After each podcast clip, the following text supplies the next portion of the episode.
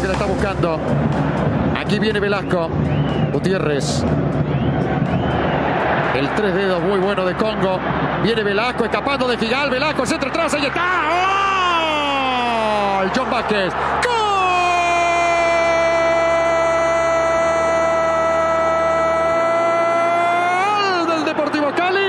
Lo hizo John Vázquez. De buen ingreso en el segundo tiempo. Anota el segundo. Señoras y señores. Deportivo Cali 2. Boca 0. John Vázquez lo hizo. Preocupante debut de Boca en la Copa Libertadores de América. La Colmebol Libertadores no te perdona demasiado. Son seis partidos, tenés que terminar primero o segundo. Boca perdió, me parece, ayer el partido más accesible de los tres que tenía en condición de visitante. ¿Por qué? Porque Deportivo Cali, de los tres rivales es el que está más en crisis futbolística. Después tendrá que visitar al Ready en una ciudad que está por encima de la altura de La Paz y tendrá que jugar contra Corinthians en Brasil. Se notaron ayer las ausencias, se notaron los suspendidos, se notó la ausencia de Paul Fernández, poca autocrítica de Bataglia, lo analizamos aquí en Footbox Argentina. Juanjo Buscalia presenta Footbox Argentina, un podcast exclusivo de Footbox. Hablamos fútbol. Comenzó el camino de Boca en la Conmebol Libertadores. Toda la fase de grupos Boca la va a jugar con una realidad. No tiene medio equipo titular. Eh, no tiene a Villa, no tiene a los marcadores centrales, le faltan jugadores importantes y eso es eh, ineludible. Ahora, Boca tuvo mucho tiempo para preparar esta realidad en la fase de grupos. El gran desvelo, el gran sueño de Boca es conquistar la eh, Colmebol Libertadores, ir por la séptima. Es una obsesión. Siempre cuando uno tiene una obsesión, obviamente que está en un problema porque eh, lo único que, que te va a satisfacer es lograr esa obsesión. Por lo tanto, Boca tiene mínimo margen de error. Gran parte de ese margen de error se lo gastó ayer. ¿Por qué digo esto? Porque el mínimo margen de error te indica que si no se clasifica en el grupo, todo lo que venga detrás de eso será, será un fracaso. La, misma gente de Boca, la, la, misma dirigencia de Boca, los jugadores tienen ese mensaje, los hinchas van detrás de ello. Eh, lo único que sirve es ir detrás del objetivo. Y claro, para lograr el objetivo tiene que competir, esa palabra que tanto se utiliza hoy, en la fase de grupos con medio equipo titular afuera. Y se tiene que clasificar con esta realidad. Ahora, ¿Boca está preparado con esta realidad para clasificarse? Por lo visto ayer no le alcanza. Es un partido, es verdad. Pero el resultado de ayer enciende las alarmas. No digo que es fatal, no digo que eh, a partir de ahora Boca depende de un milagro, no, para nada. Boca depende de sí mismo, Boca puede clasificarse con 15 puntos y ser uno de los mejores primeros. Ahora, deberá mejorar. Eh, deberá eh, darle más rodaje a futbolistas que ayer demostraron que, se le nota eh, el, poco rendimiento, el poco rodaje. El tema de Zambrano, eh, de lo más firme entre los marcadores centrales, hay que ver cómo terminó físicamente el partido. Eh, me parece que Ávila es un chico con grandes condiciones, pero tiene que bancarse jugar en esa, en esa posición como titular de Boca en la Copa Libertadores de América.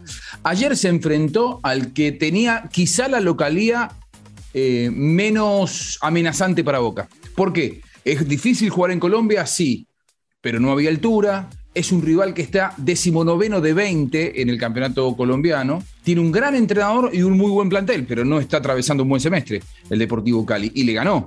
Es decir, las próximas dos salidas de Boca de la Argentina serán contra Corinthians, en Brasil, siempre complicado. Eh, Corinthians es, si se quiere, de antemano, aunque ayer también perdió, es el rival directo. ¿eh? Uno creía de antemano, aunque en el fútbol nunca se pueden hacer cuentas antes de tiempo, que eh, Boca y Corinthians iban a disputarse por plantel, por presupuesto, por jerarquía, por historia, por un montón de cosas, iban a disputarse el primer puesto. Bueno, ayer los dos arrancaron con el pie izquierdo. Bueno, a Boca le va a quedar salir contra Corinthians e ir a jugar contra Always Ready, que no tiene tradición coopera, es verdad, pero juega en La Paz. Eh, con todas las complicaciones que eso le trae a un equipo argentino. Es más, Always Ready juega un poco más alto que La Paz, porque juegan en el Alto, una ciudad que está a la altura del aeropuerto y vos desde allí, cuando aterrizás, cuando visitas eh, La Paz, tenés que bajar eh, la ladera de la montaña para llegar a la, que nosotros consideramos altísima ciudad de La Paz. Por lo tanto, ahí tenés una complicación más, porque además Always Ready ayer ganó muy bien contra, contra Corinthians. Es decir, a Boca le quedan dos visitas complicadas y las va a tener que enfrentar con este plantel remendado, con este plantel con ausencias. Jugadores que no están, jugadores que probablemente en la banca y que sí están habilitados para, para eh, ser titulares en Boca porque no están suspendidos y están bien físicamente. Por ahora Bataglia confía más en otros, el caso de Bajes y Benedetto. A mí me parece, ya lo demostró en el Superclásico, en el Monumental, que cuando entra Vázquez le da otra cosa a, Boca. Un Sebastián Bataglia que otra vez queda en el ojo de la tormenta. Vamos a escucharlo y después seguimos hablando un poquito de él. A ver, esto decía Bataglia después del partido en, en, en Palmaseca, Boca había caído ante Deportivo Cali, el entrenador argentino enfrentaba los micrófonos y decía lo siguiente. A ver, yo creo que estábamos haciendo un, partido correcto y un partido donde estaba bastante parejo y, una pelota parada termina, termina abriéndolo. Yo creo que en el primer tiempo tuvimos dos o tres situaciones como para poder convertir, lo mismo que ellos, pero nosotros tuvimos la más, las más claras. Eh, y en el segundo tiempo era un partido que no pasaba nada y por una pelota parada se termina abriendo. Poca autocrítica, poca autocrítica, porque dice, tuvimos las mejores nosotros. Sí, Boca tuvo opciones, no tuvo tantas, eh, tuvo errores defensivos, tuvo el error de Rossi, que Rossi empieza a meterse después de lo que fue el oasis del Superclásico, en donde muchos colegas, para mí eh, un poco apresurados, casi que lo pedían para que sea titular por encima de Dibu Martínez o que vaya al Mundial, eh, a entrar para los penales, porque es un gran atajador de penales y porque es un muy buen arquero. Pero tiene estas cosas, ¿no? Eh, Rossi por momentos te saca la más difícil, pero después se manca en alguna sencilla. No le doy responsabilidad en los goles, sí le doy responsabilidad en una que casi termina en gol en el primer tiempo, que sale a despejar la pelota fuera del área y le erró. ¿Qué hizo Rossi? Pifió. Advíncula que no. González. Lo traban otra vez. Ahora, inexplicable lo de Rossi. ¿Cómo no deja correr la pelota para tomar en el área? Tal cual. ¿Para qué se apura con el pie? es que le picó mal la pelota, ¿eh? le erró. Bueno, eh, sí puede pasar, pero bueno, ese tipo de cosas eh, eh, lamentablemente hacen que Rossi todavía, creo yo, le falta un poquito de madurez para transformarse en un arquero mundialista. Puede ser que lo obtenga. Bueno, Boca tiene a ese arquero como eh, titular y creo yo con, poco recambio en el, puesto, en el puesto de arquero. Los centrales no son los titulares. Ayer no estuvo Paul Fernández y Boca lo extrañó mucho. Creo que esa es una ausencia clave en la, en la mitad de la cancha. Si Boca va a querer jugar con enlace, atención con esto, si Boca va a querer jugar con enlace, necesita una versión eh, superadora o de Oscar Romero o de, de Aaron Molinas, de uno de los dos, para competir en la Copa Libertadores y ganarla, que es el objetivo. Oscar Romero viene en su paso por San Lorenzo de ser un buen futbolista, eh, que cuando aparece te marca la jerarquía que tiene, pero no era el 10 del equipo que se cargaba el equipo al hombro. Y por momentos da la sensación que Boca necesita eso de Oscar Romero. Ahora, ¿Oscar Romero está preparado para darle eso o está preparado para, con su jerarquía, cuando aparece, ser el futbolista que te meta un tiro libre, que, habilite un compañero, te mete pases punzantes, es extraordinario. Ahora, yo no sé si Oscar Romero está para ser el conductor del equipo que Boca pretende. Entonces, si Boca pretende jugar con enlace, porque yo creo que la mano de Riquelme se ve claramente en la concepción de plantel y en la manera en la que Boca eh, sale a jugar a la cancha, esto del 4-3-1-2 con un enganche definido, Aaron Molinas demostró falencias el fin de semana contra Arsenal y Oscar Romero demostró falencias en el partido de ayer. Yo no sé si estos dos futbolistas eh, tienen la característica para, que Boca pretende de ellos. Eh, y, Boca va apuntando hacia un esquema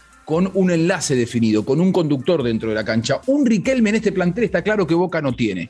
Entonces, eh, Molinas es un chico con grandes condiciones, pero poco eh, curtido, con poca experiencia y probablemente esto de la obsesión, una palabra eh, que es cierto, tiene tres sílabas, pero, tiene un peso de tres toneladas, eh, probablemente termine condicionando a un chico que, es cierto, se formó en el club, que tiene buenas condiciones, que está acostumbrado a jugar con la camiseta de Boca, pero que jugar la Copa Libertadores en estas condiciones, en donde tenés que empezar a viajar y entras ahora en un tobogán de eh, nueve semanas en las que se, ocho semanas en las que se define la fase de grupos en un club tan grande como Boca, son partidos especiales. Comenzó con el pie izquierdo, preocupa la, versión de Boca, preocupan algunos puestos claves, preocupa que no aparezcan algunos futbolistas que eh, tienen que aparecer en el medio en Boca, el caso de Ramírez, el caso de Medina, me parece que eh, estos dos con Paul Fernández juegan de una manera, cuando aparece Campuzano,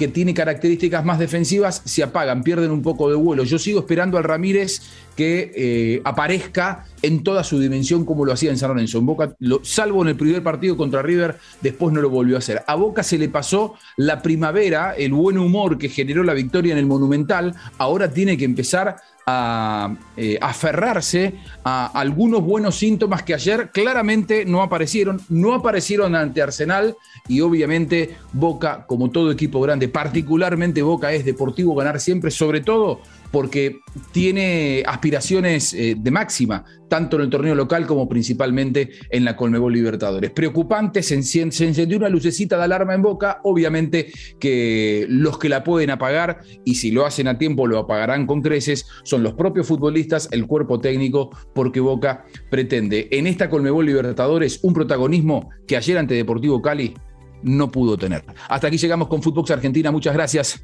como siempre, por acompañarnos. Que pase bien. Esto fue Footbox Argentina con Juanjo Buscalia, solo por Footbox.